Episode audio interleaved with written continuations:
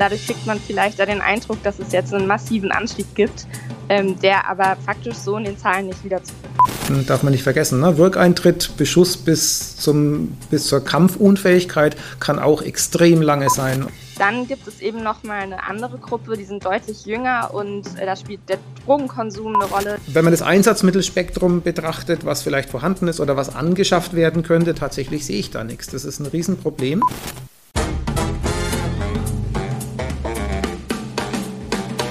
Der blaue Talk. Der gewerkschaftliche Podcast rund um die bayerische Polizei. Mit Eileen Melzer und Florian Christen. Herzlich willkommen zu einer neuen Folge Der blaue Talk, dem gewerkschaftlichen Podcast rund um die polizeilichen Themen. Die Eileen und ich wollen uns heute über ein spezielles Thema unterhalten und haben uns dazu auch Gäste in die Sendung eingeladen. Und zwar soll es gehen um das Thema Messerangriffe. Warum haben wir uns das Thema Messerangriffe ausgesucht? Zum einen ist es so, dass es für mich gefühlt so ist, dass die Gewalt mit Tatmittel Messer oder vergleichbaren Tatmitteln immer mehr zugenommen hat in der Vergangenheit.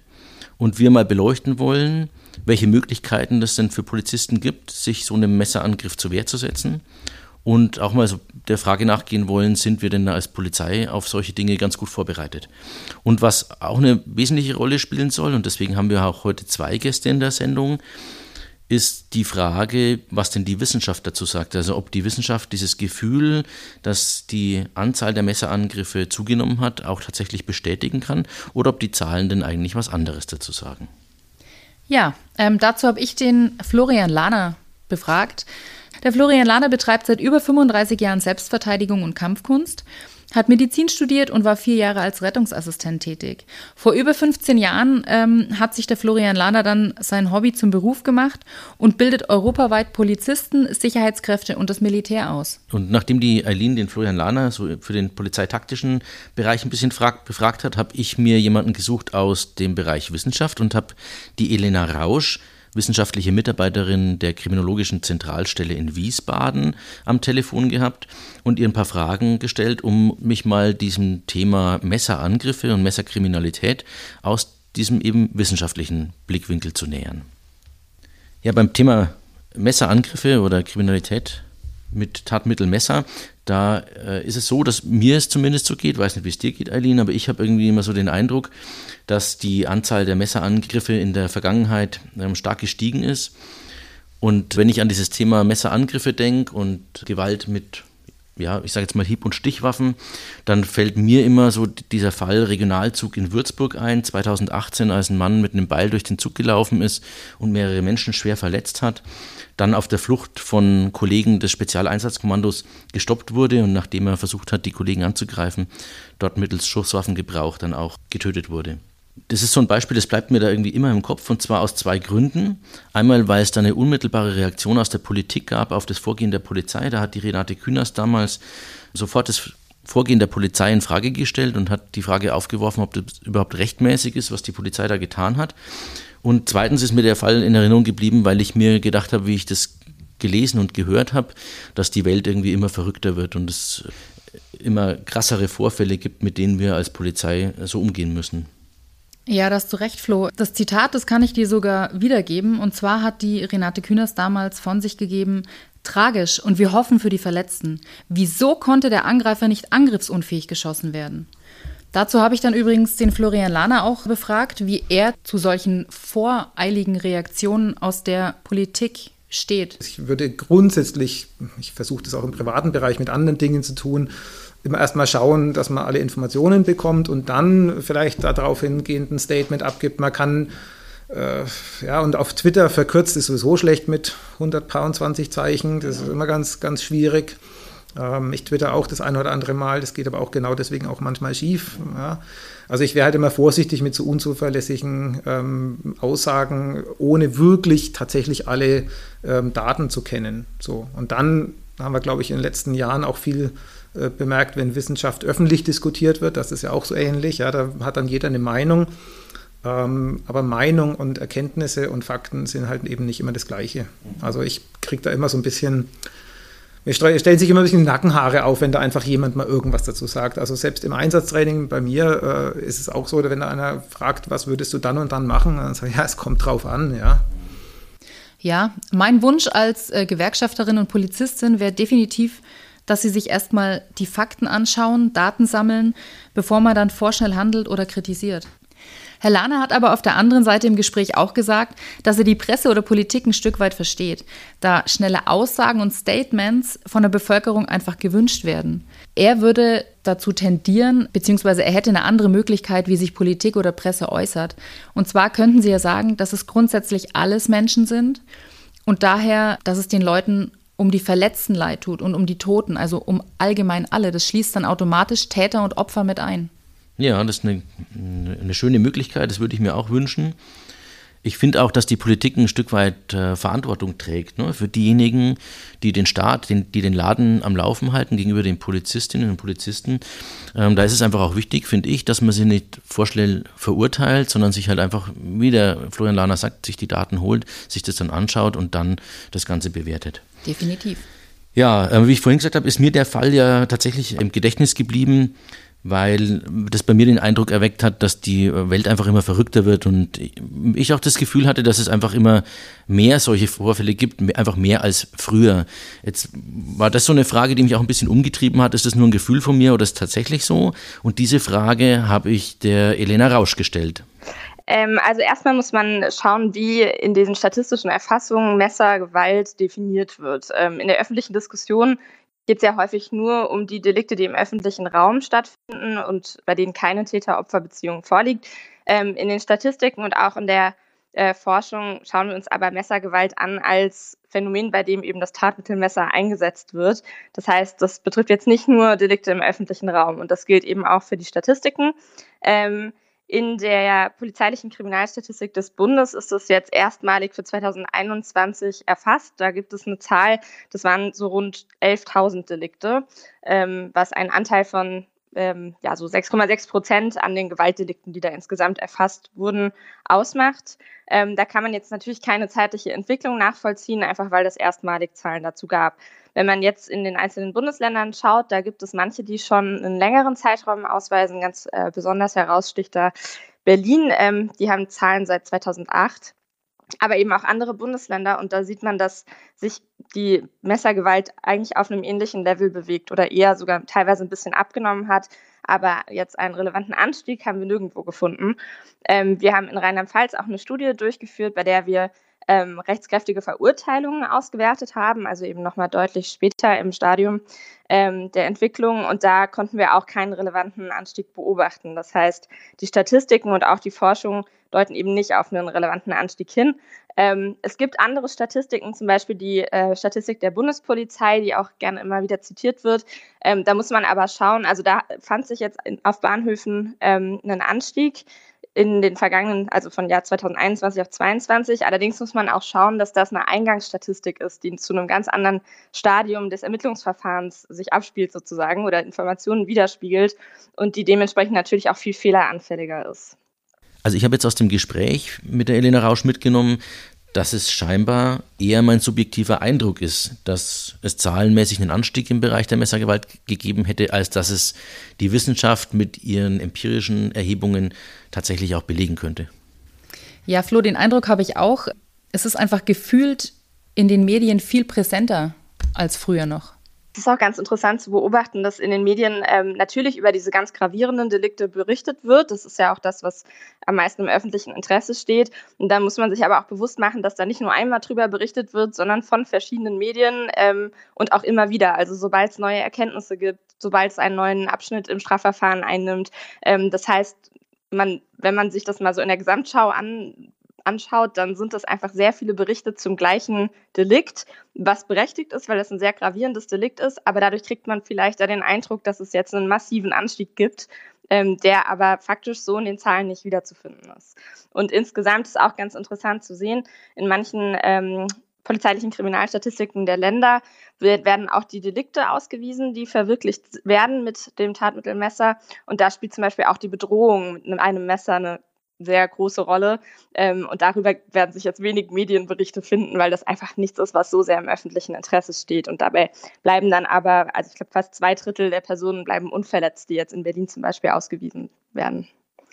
Ja, ich habe mich jetzt dann mit der Elena Rausch im Folgenden noch ein bisschen weiter unterhalten, weil mir ja auch der Blickwinkel wichtig ist, was das eigentlich für die Polizei für Auswirkungen hat. Also wir heben ja zumindest in Bayern schon relativ lange ein Lagebild Gewalt gegen Polizeibeamte, kurz GEWA-Pol. Und spannend ist, dass im zurückliegenden Lagebild es so ist, dass die Anzahl der GEWA-Pol-Delikte, also der Delikte gegen Polizeibeamte, zwar abgenommen hat, aber trotz dieser abnehmenden Anzahl an Ge Gesamtdelikten das Tatmittel oder generell ein Tatmittel bei der Tatausführung häufiger erfasst wurde und davon 133 Mal die Verwendung einer Hieb- und Stichwaffe. Das hat mich zu der Frage geführt, ob denn der Rückschluss möglich oder zulässig ist, dass man von einer Verrohung in diesen Deliktsbereichen sprechen kann, in diesem Lagebild, oder ob mich da auch wieder mein Eindruck täuscht und dieser Rückschluss vielleicht einfach gar nicht zulässig ist. Hm, also bei, bei Statistiken ist grundsätzlich erstmal wichtig, dass man sich auch bewusst macht, dass es eine Frage des Erfassungsverhaltens ist. Und es kann, ich weiß jetzt nicht, inwiefern das eine obligatorische Eintragung ist, ähm, die zu diesen Daten zugrunde liegt, von denen Sie gerade berichtet haben. Ähm, aber wenn das eben nicht der Fall ist, also wenn das freiwillig ist, wie es dann oft in diesen Ermittlungssystemen erfolgt, ähm, dann hat das auch natürlich was damit zu tun, wie viel Aufmerksamkeit auf einem bestimmten Phänomen liegt. Und wenn jetzt eben Messergewalt so stark in der Aufmerksamkeit steht wie in den letzten Jahren, dann wird das sicherlich auch häufiger eingetragen. Und dann ähm, ist da der Fokus einfach viel mehr drauf. Und dadurch ähm, entsteht dann auch eben der Eindruck, dass ähm, dass das massiv ansteigt und dass es eine Verrohung gibt. Also äh, es gäbe das ist immer auch eine Frage natürlich Dunkelfeld, Hellfeld, also welche Daten zeichnen die Statistiken ab, welche nicht. Ähm, und um da ein vollständiges Bild zu kriegen, müsste man auf jeden Fall ähm, auch das Dunkelfeld betrachten. Es gibt so zum Mitführen von Messern eine Untersuchung unter ähm, Schülerinnen und Schülern vom Kriminologischen Forschungsinstitut Niedersachsen. Und die haben, ähm, ich glaube, im Vergleich der Jahre 2013 und 2017 schon einen Anstieg ähm, im Mitführen von Messern beobachtet, aber dann auch 2019 auch wieder einen Rückgang. Also ähm, kann man das nicht so ganz so pauschal sagen. Ja, aus meinem Blickwinkel heraus, weiß nicht, wie es dir geht, Aline, aber ich würde sagen, Lagebild Givapol, da haben sich die Erfassungsmodalitäten die letzten Jahre nicht geändert. Und wenn ich eben zurückdenke an meine Zeit als aktiver ähm, Polizeibeamter im Streifendienst und wir damals diese Dinge schon erfasst haben, da würde ich jetzt nicht sagen, dass meine Wahrnehmung in der Presse auf bestimmte Deliktsbereiche bezogen dazu geführt hätten, dass ich das Tatmittel Messer mal eingetragen hätte und vielleicht mal nicht eingetragen hätte, obwohl es mitgeführt, damit gedroht worden ist oder tatsächlich verwendet worden ist. Also von daher würde ich so ein bisschen den Rückschluss für mich ziehen wollen, dass wir in Bayern zumindest eben im letzten Lagebild Geberpol schon eine Erhöhung von dem Mitführen des Tatmittels Hieb- und Stichwaffe hatten. Und da weiß ich jetzt nicht, ob man dann gleich von der Verrohung sprechen muss, aber offensichtlich ist es ein steigendes Phänomen, mit dem wir da zu kämpfen haben. Ja, dem würde ich so zustimmen. Ähm, und jetzt, wenn die Zahlen eine mögliche Tendenz der Zunahme erkennen lassen, äh, wie kann ich mich dann gegen Angriffe erfolgreich schützen bzw. erfolgreich dagegen wehren?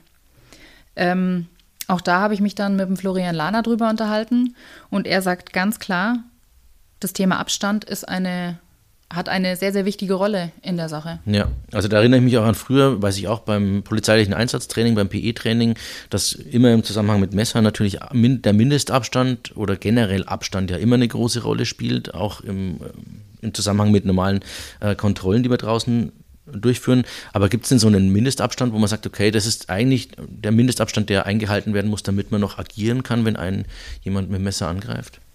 Genau dazu habe ich den Florian Lahner befragt und ähm, er hat gesagt, so pauschal kann er das gar nicht beantworten, da er nicht den gleichen Fehler wie die Renate Künast machen möchte. Wenn ich die Frage pauschal beantworten würde, würde ich mich jetzt äh, letztendlich des, äh, der gleichen äh, äh, Sachlage schuldig äh, machen. Ja. Ähm, tatsächlich ist es aber natürlich so, man muss im, im, im, Training und man muss im Einsatz unter Stress sich trotzdem äh, die Welt so am Anfang ein bisschen vereinfachen, um Entscheidungen treffen zu können, um entscheidungsfähig zu bleiben unter Stress danach oder wenn der Stress nicht so groß ist, dann hat man sicher auch mehr Spielraum und kann ein bisschen ähm, mit den Gegebenheiten arbeiten. Und ähm, wenn man schon von Distanzen spricht, äh, es äh, existiert äh, seit 1983 eigentlich die klassische Distanz äh, des Abstands zwischen einem Angreifer mit dem Messer in der Hand und einem ähm, Polizeibeamten, einem Schusswaffenträger mit der Schusswaffe im Holster. Das ist äh, ja, geht zurück äh, auf äh, den Sergeant Dennis Thüler, ähm, Salt Lake City Police Department in den USA. Der hat 1983 im SWAT Magazine den berühmten Artikel veröffentlicht, ähm, How Close is Too Close, also wie nah ist eigentlich zu nah. Ähm, und es geht eben genau da um den Angriff eines äh, Messerangreifers und äh, letztendlich wurde da als die klassische Distanz äh, die berühmte 21-Fuß-Regel gegründet, ähm, also etwa 6,5 Meter Distanz. So. Ähm, diese 6,5 Meter beruhen eigentlich darauf, dass der Dennis Thüler im Einsatztraining ähm, Übungen gemacht hat, wo er eben auf äh, ungefähr diese ähm, sieben Yards ähm, geschossen wurde auf Kommando, also zwei Schuss auf eine Mannscheibe aus dem Holster heraus und es waren damals ganz sicher keine großartigen Sicherheitsholster. Ich denke, der Zielvorgang war relativ einfach. Es war ein Training, es gab keinen Stress, äh, war alles entspannt. Es gab keine äh, Shoot-Non-Shoot-Entscheidung. Ähm, und äh, im Schnitt war, lagen die Beamten in etwa so bei 1,5 Sekunden bis äh, zum zweiten Schuss aus dem Holster heraus. Das ist auch gar nicht so schrecklich unrealistisch. Ähm, gibt es welche, die sind schneller, gibt welche, die sind ein bisschen langsamer. So. Ähm, und dann hat er sich natürlich überlegt, was bedeutet es? Und sie haben dann einfach mal ähm, geguckt, in 1,5 Sekunden, welche Strecke kann denn jemand in einem Sprint zurücklegen? Und mehr oder weniger aus Zufall waren das eben wieder diese 21 Fuß, woraus natürlich der Schluss, äh, den Thüler gezogen hatte, logischerweise der war, naja, also wenn jetzt jemand mit einem Messer in der Hand auf den Schusswaffenträger, den Polizeibeamten losstürmt, und in dem Moment, wo der Angreifer auf ihn zustürmt, zieht der Beamte seine Waffe und versucht zweimal zu schießen, dann ist es im besten Fall eine Pattsituation, sprich die zwei Schüsse könnten unter Umständen, wenn alles perfekt läuft, im Ziel landen. Gleichzeitig hat aber natürlich auch der Angreifer das Messer im Hals des Beamten versenkt. So, also ist ja niemandem geholfen bei der ganzen Geschichte. Und daraus gründet sich halt äh, bis heute, ähm, über das kann man diskutieren, da gibt es verschiedene Für und Wider, aber es ist natürlich eine Laborsituation. So, das heißt also, in Folge müsste man eigentlich sagen, wenn ich keinerlei Vorwarnung habe, ähm, dann sind eigentlich 6,5 Meter Abstand äh, zwischen dem Polizeibeamten und dem Angreifer mit dem Messer eigentlich fast schon zu wenig. So, und dann muss man natürlich nicht die Frage stellen, wie sich das in einem Einsatz überhaupt bewerkstelligen lässt. Ja, das bedeutet ja dann eigentlich, dass diese 6,5 Meter der Mindestabstand sind und man eigentlich ja noch viel mehr Abstand bräuchte, um dann effektiv gegen so einen Messerangriff äh, sich zur Wehr setzen zu können, ist für mich schwer nachvollziehbar. Was heißt schwer nachvollziehbar? Nachvollziehbar schon, aber es ist für mich schwer vorstellbar, weil wir ja als Polizeibeamte auch Einsätze in Wohnungen haben und ähm, in Wohnungen einen Abstand von 6,5 Meter hinzubekommen, ist ja ein Ding der Unmöglichkeit und zahlreiche Situationen, wenn ich mir Verkehrskontrolle vorstelle, glaube ich mindestens genauso schwierig. Oder auch Personenkontrollen in einem Bereich, wo einfach viel Publikumsverkehr ist. Da stellt sich natürlich für mich dann irgendwie die Frage, ja, was bleibt dann noch? Ja, der Florian Lahner meint dazu, dass die mächtigste Waffe eigentlich der Turnschuh ist, weil Distanz das einzige ist, was einen retten kann.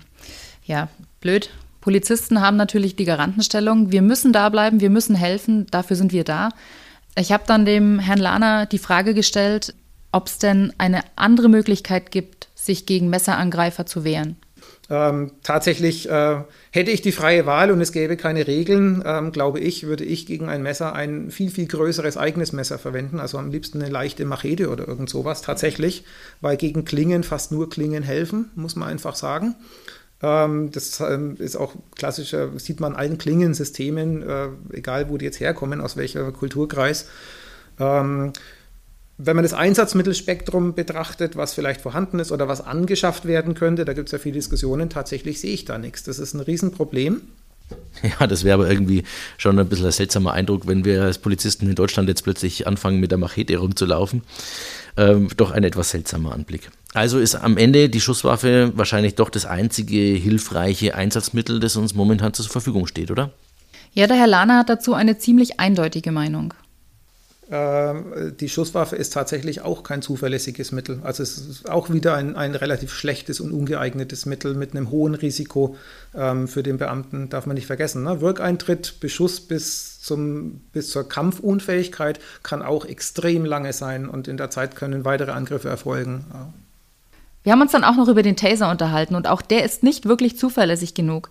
Denn ähm, wir haben nur einen Schuss das Nachladen würde viel, viel zu lange dauern und ähm, es ist nicht zuverlässig genug, dass die Elektroden beim ersten Mal auch wirklich ähm, hängen bleiben und dann eine Reaktion erfolgt. Mhm. Also irgendwie in der Gesamtschau ist es scheinbar unglaublich schwierig, sich gegen den Messerangreifer zur Wehr zu setzen. Dann, wenn wir irgendwie zu dem Ergebnis kommen, äh, die Einsatzmittel, die wir haben, die sind alle äh, schwierig oder zumindest nicht 100% erfolgsversprechend, dann ist ja eigentlich die einzige Option vielleicht noch, solche Situationen zu vermeiden. Aber das ist natürlich auch für uns schwierig, weil wir können ja nicht sagen, okay, den Einsatz mit dem potenziellen Messerangreifer, den lehnen wir als Streife ab, da fahren wir nicht hin. Und deswegen habe ich mir gedacht, wäre es vielleicht ja hilfreich zu wissen, wer denn so ein potenzieller Täter dann sein kann, ob es so eine typische Tätergruppe gibt, weil wenn man das wüsste, könnte man sich ja vielleicht als Polizist auf der Anfahrt zu einem Einsatz einfach auch besser darauf vorbereiten. Und genau das habe ich die Elena Rausch nochmal gefragt. Wir haben bei uns in der ähm, CrimZ ähm, gerade ein Forschungsprojekt abgeschlossen, in dem es eben um Gewalt gegen Polizei und Rettungskräfte geht. Und da ähm, haben sie nicht explizit differenziert ähm, zwischen jetzt dem Tatmittel, was eingesetzt wird, aber eben sich diese Vorfälle, die einzelnen auch angeschaut. Und ähm, ich habe da auch nochmal Rücksprache gehalten. Und was ich ganz spannend fand, war, dass in den Fällen ähm, sehr häufig ähnliche Risikofaktoren eine Rolle spielen. Also meine Kollegin hat mir erzählt, dass eben ähm, nur in 23,5 der Fälle, äh, Prozent der Fälle ähm, nicht entweder Drogen- oder Alkoholeinfluss oder ein psychischer Ausnahmezustand eine Rolle gespielt hat. Heißt umgekehrt, in drei Viertel der Fälle waren, war das irgendwie ein Risikofaktor. Und was wir in unserer Forschung zu Messergewalt gefunden haben, ist, dass eben auch das Risikofaktoren sind, die eine Rolle spielen. Also psychische Ausnahmezustände, aber eben auch Substanzkonsum, gerade von Alkohol, sind ähm, ganz maßgebliche Risikofaktoren für den Einsatz eines Messers. Und dadurch, dass da eben ähnliche Risikofaktoren eine Rolle spielen, wird da in gewisser Weise eine Überschneidung sein. Ja, es ist natürlich hilfreich zu wissen, was Risikofaktoren sind, aber die Risikofaktoren sehe ich nicht immer auf den ersten Blick.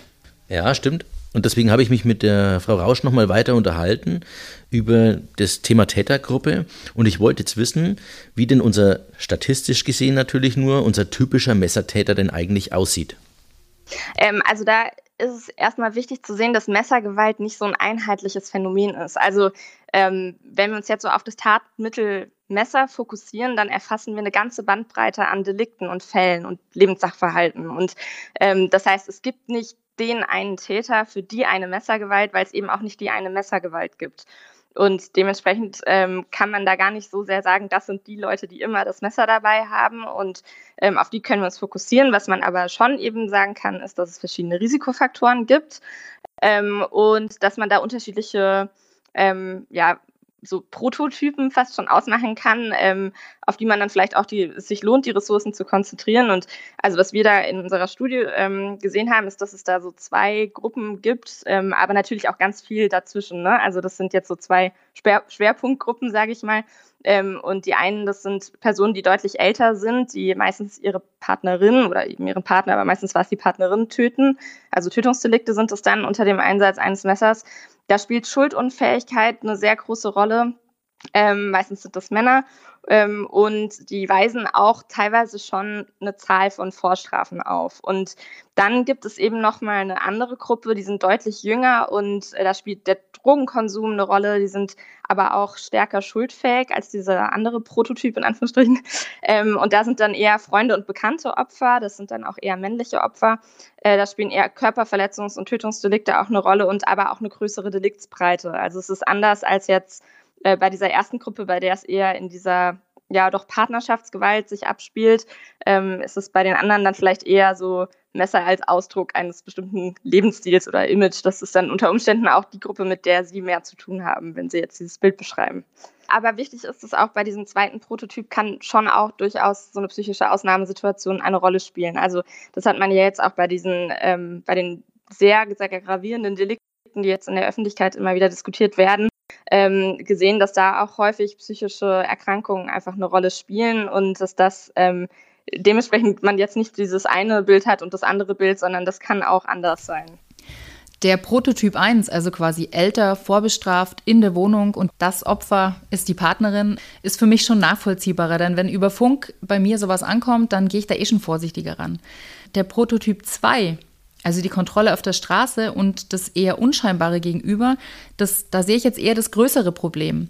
Denn wie kann ich mich denn da dann besser darauf vorbereiten?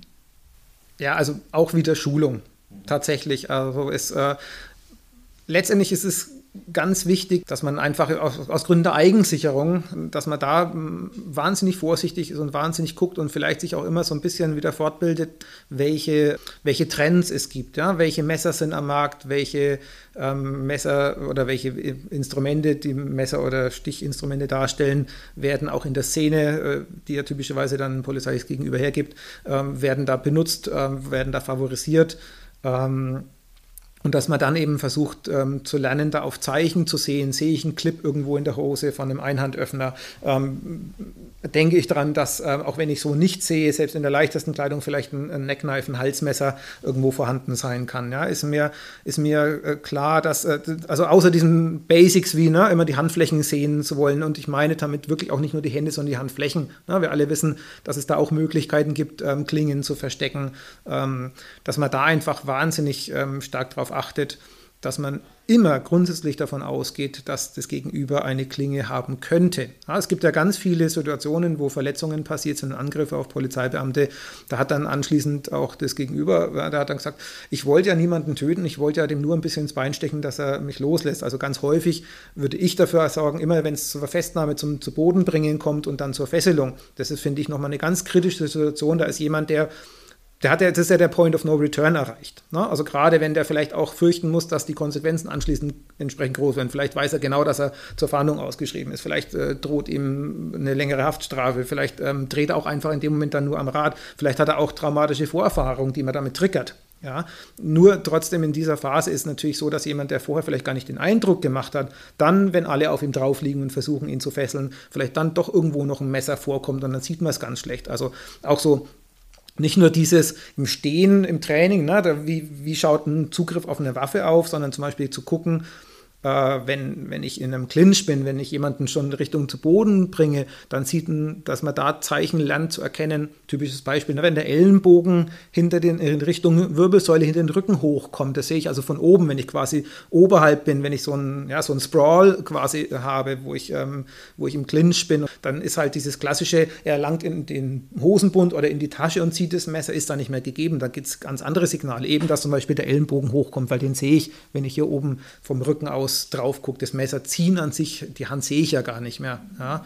Ähm, also das halte ich für ganz wichtig. Immer damit rechnen, dass ein Messer im Spiel sein kann. Und das bedeutet auch, den, den polizeilichen Gegenüber sieht man immer bei jeglicher Personenkontrolle, die Hände nicht in die Taschen zu lassen. Ich würde es denen durchaus auch erklären. Also ich denke, man darf nie vergessen, na, so Laien sind da auch so ein bisschen unbedarft und es schadet nichts zu sagen, ähm, nicht einfach nur Hände aus den Taschen, dann heißt es wieder, eine Polizeischikane. Ja, es ist doch so kalt. Und indem man sagt, na, nicht, dass sie eine Waffe ziehen, weil dann wird es schwierig für uns alle. Das hilft manchmal, aber das, also ich denke, so diese ganze Vorerkennung und, und äh, Eigensicherung ist halt super, super, super wichtig. Ja, das ist ja interessant. Ähm, auch die Frau Rausch spricht davon, auf Zeichen zu achten, wobei sie natürlich andere Zeichen meint als der Florian Lahner, der das aus der polizeitaktischen Sicht betrachtet. Und zwar geht es ihr um die Anzeichen für eine psychische Ausnahmesituation, weil es ja so ist, dass eine solche Situation, Ausnahmesituation, auch ein Risikofaktor darstellt für die Gewaltausübung mit einem Messer. Wichtig ist da erstmal zu sagen, dass natürlich nicht jede Person, die eine psychische Erkrankung hat, ähm, irgendwie ein Risiko mitbringt, ein Messer einzusetzen. Das ist natürlich viel zu pauschal. Wenn es jetzt aber Anzeichen dafür gibt, und wir haben das eben schon als Risikofaktor gesehen und auch in der ähm, internationalen Literatur zu Messergewalt findet sich das auch immer wieder. Ähm, und wenn man jetzt aber eben in diese Situation reingeht, man wird gerufen und weiß, da ist ein Messer im Spiel und man erkennt irgendwelche Anzeichen dafür, dass da eine psychische Ausnahmesituation vorliegen kann, dann ähm, ist es schon wichtig, dass man da, glaube ich, anders vorgeht, weil ähm, was man sehen muss, ist natürlich, ist man fokussiert auf dieses Messer und das, von dem geht ja auch eine erhebliche Bedrohung aus, auch für Sie als Polizeibeamte, die da reingehen.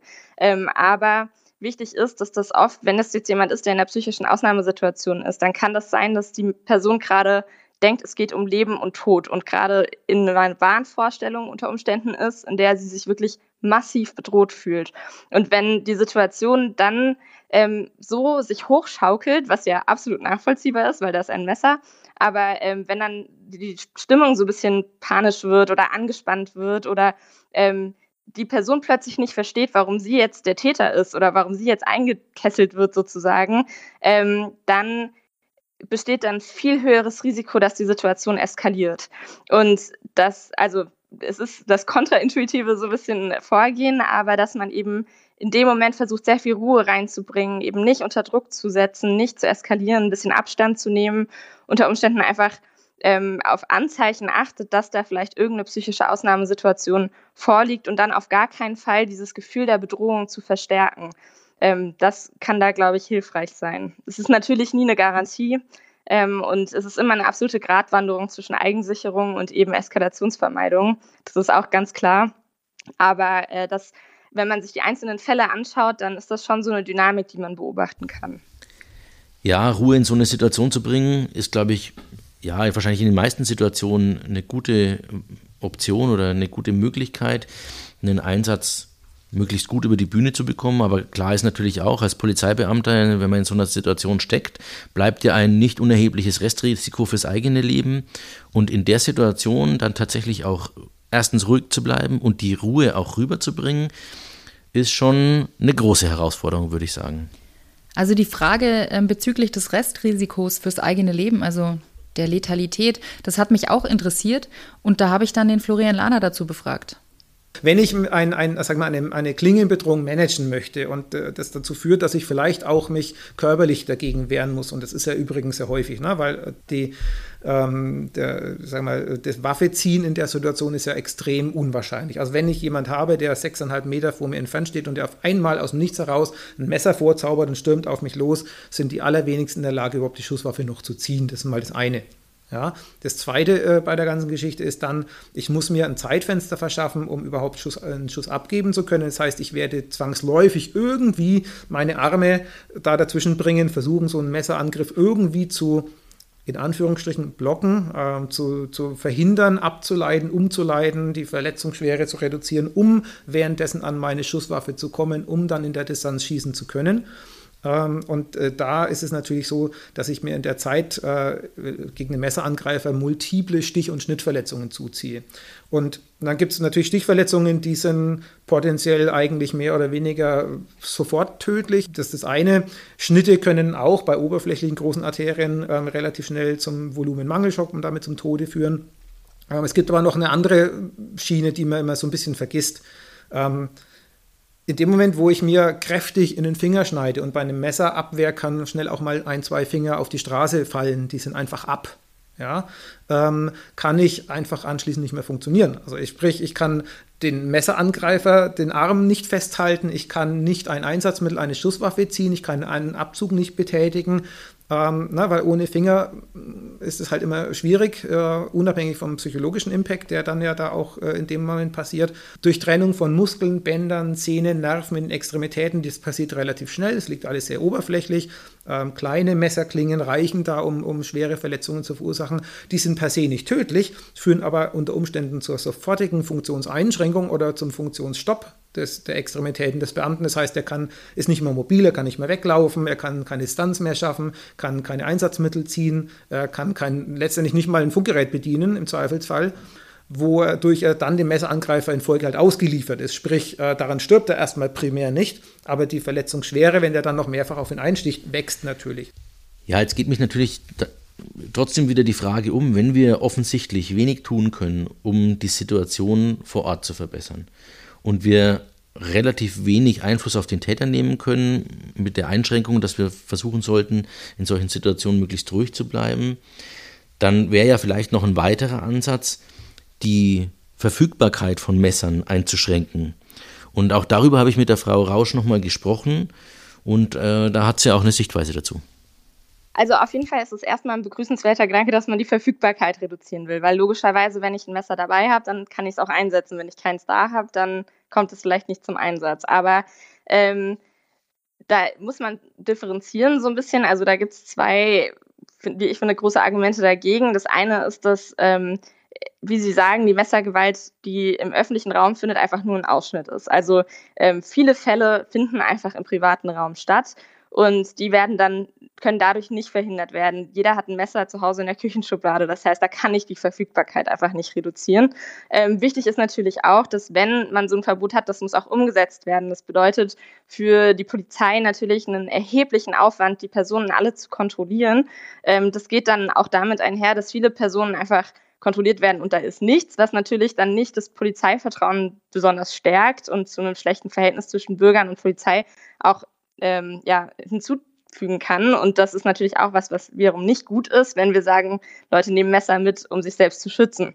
Das heißt, es kann auch schaden. Ähm, da, es gibt ja diese Waffenverbotszonen oder die Möglichkeit, die einzurichten. Und da äh, habe ich jetzt gerade was gelesen zur Evaluation aus Leipzig. Und da ähm, war, wurde immer wieder genannt, dass der Wunsch nach einer sehr bürgernahen Polizei besteht und dass sich das Kriminalitätssicherheitsgefühl jetzt nicht unbedingt ähm, verändert hat, dadurch, dass da jetzt mehr Kontrollen durchgeführt wurden, sondern dass da eher so ein bisschen Skepsis aufkam. Ähm, und dann muss man auch nochmal schauen, also es ist eben nicht nur so, dass ein bestimmter Ausschnitt nur erfasst wird, dann muss es auch noch so ein Verbot muss von Leuten erstmal angenommen werden. Also wenn sich da jemand einfach drüber hinwegsetzt und das Messer trotzdem mitnimmt, ähm, dann ist natürlich auch nichts gewonnen. Und das sind ja auch oft nur kurzfristige Lösungen. Also ein Messer kann ich mir sehr leicht wieder neu beschaffen. Das ist nicht wie bei einer Schusswaffe, dass ich da erstmal wieder einen aufwendigen Beschaffungsprozess habe. Und was natürlich auch wichtig ist, ist, dass wir viele Personen Gruppen haben, die ein Messer einsetzen, die keine rationale Abwägung vornehmen. Also sowas wie ähm, eine Verfügbarkeitsreduktion durch ein Mitführverbot, das appelliert an Personen, die rational abwägen. Möchte ich diese Strafe bekommen? Nein, möchte ich nicht, deswegen nehme ich das Messer nicht mit.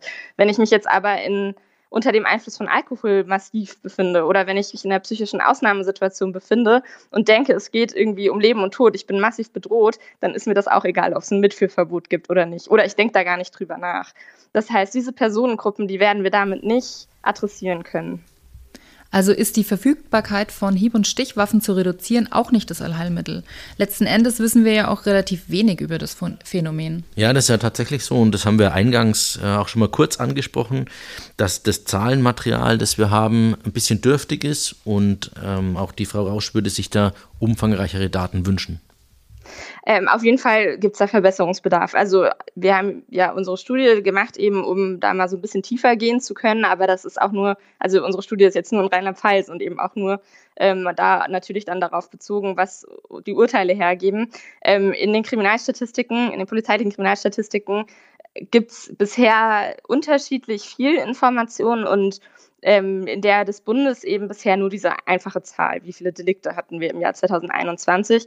Ähm, und ich glaube, es ist schon wichtig, auch so vor dem Hintergrund der Ressourcenkonzentration, dass man schaut, ähm, wo findet das statt? Was sind die Täter-Opfer-Beziehungen? Wie ist der Verletzungsgrad? Ähm, was für Messer sind das? Sind das hauptsächlich Küchenmesser oder sind das tatsächlich waffenrechtlich qualifizierte Messer, äh, die da eingesetzt werden? Ähm, wer sind die Tatverdächtigen, wie alt sind die? Also da gibt es ja ganz viele Faktoren, die wichtig wären zu kennen, damit man eben da besser und gezielter auch vorgehen kann und eben auch nicht nur sich auf so Einheitslösungen verlassen muss, sozusagen, weil man einfach nicht besser Bescheid weiß über das Phänomen.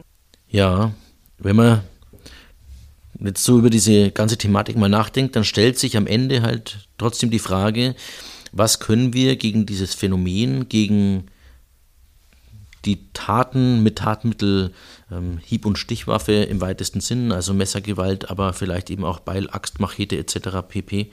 Was können wir denn dagegen jetzt dann eigentlich tun? Was ich so ein bisschen als, als Ergebnis meiner ganzen Forschung dazu sagen würde, ist, dass ähm, vielleicht es gut tun würde, den Fokus weniger auf dieses Tatmittel zu legen. Also jetzt so ein Mitführverbot zum Beispiel legt ja auch den Fokus auf das Messer als solches. Aber das Problem ist ja, dass wir Verfügbarkeit einfach nicht eindämmen können. Also ein Messer wird immer da sein, jeder wird immer an ein Messer kommen können, wenn er möchte. Und deswegen ist es meiner Ansicht nach viel besser ja, erfolgsversprechend, sich auf diese Risikofaktoren zu konzentrieren und zu schauen, was können wir denn wirklich ändern oder wo können wir denn wirklich ansetzen, äh, präventiv und ähm, was wir schon auch gesehen haben zum Beispiel ist, dass es vor bei diesen äh, Risikogruppen, die wir haben, äh, Gewaltausübungen im sozialen Nahraum zum Beispiel vorher schon gab. Also diejenigen, die dann später ihre Partnerin oder auch Familienmitglieder ähm, getötet haben, da gab es auch Gewaltausübungen im Nahraum vorher. Das heißt, es gibt schon bestimmte Anzeichen, ähm, an denen man das sehen kann ähm, oder an denen man ein gewisses Eskalationspotenzial sehen kann, so vielleicht besser. Ähm, und da wäre es vielleicht wichtig, dass man da ansetzt und schaut, wie man dagegen vorgehen kann. Ja, Eileen, weiß nicht, wie es dir geht. Wir sind jetzt so langsam am Ende der Sendung angekommen. Ich habe in den Gesprächen, das, was ich jetzt von dir im Gespräch mit Florian Lahner mitbekommen habe und auch, was ich selber im Gespräch mit der Elena Rausch so an Informationen bekommen habe, festgestellt, dass einige Informationen für mich komplett neu waren, andere Dinge auch mal wieder ins Gedächtnis gerufen worden sind, die wir vielleicht mal in der Ausbildung beigebracht bekommen haben, aber halt mittlerweile einfach nicht mehr so präsent sind. Am Ende bleibt für mich, dass es eine der schwierigsten Situationen ist, denen man als Polizeibeamter im täglichen Dienst ausgesetzt sein kann. Ja, Flo, da bin ich ganz bei dir. Ich fände es persönlich wichtig, äh, dass das PE-Training, also das polizeiliche Einsatztraining, mehr forciert wird. Gar nicht, um jetzt das Abnehmen des Messers irgendwie zu trainieren, aber einfach den Umgang damit und ähm, den Raumgewinn zwischen dem Täter äh, und mir selber. Selbst der Herr Lana sagt, also das Messer abnehmen im Training kein Problem. Das ist ein Spiel, das macht er gerne, ist in Ordnung. Aber auf der Straße hat es nichts zu suchen. Mhm.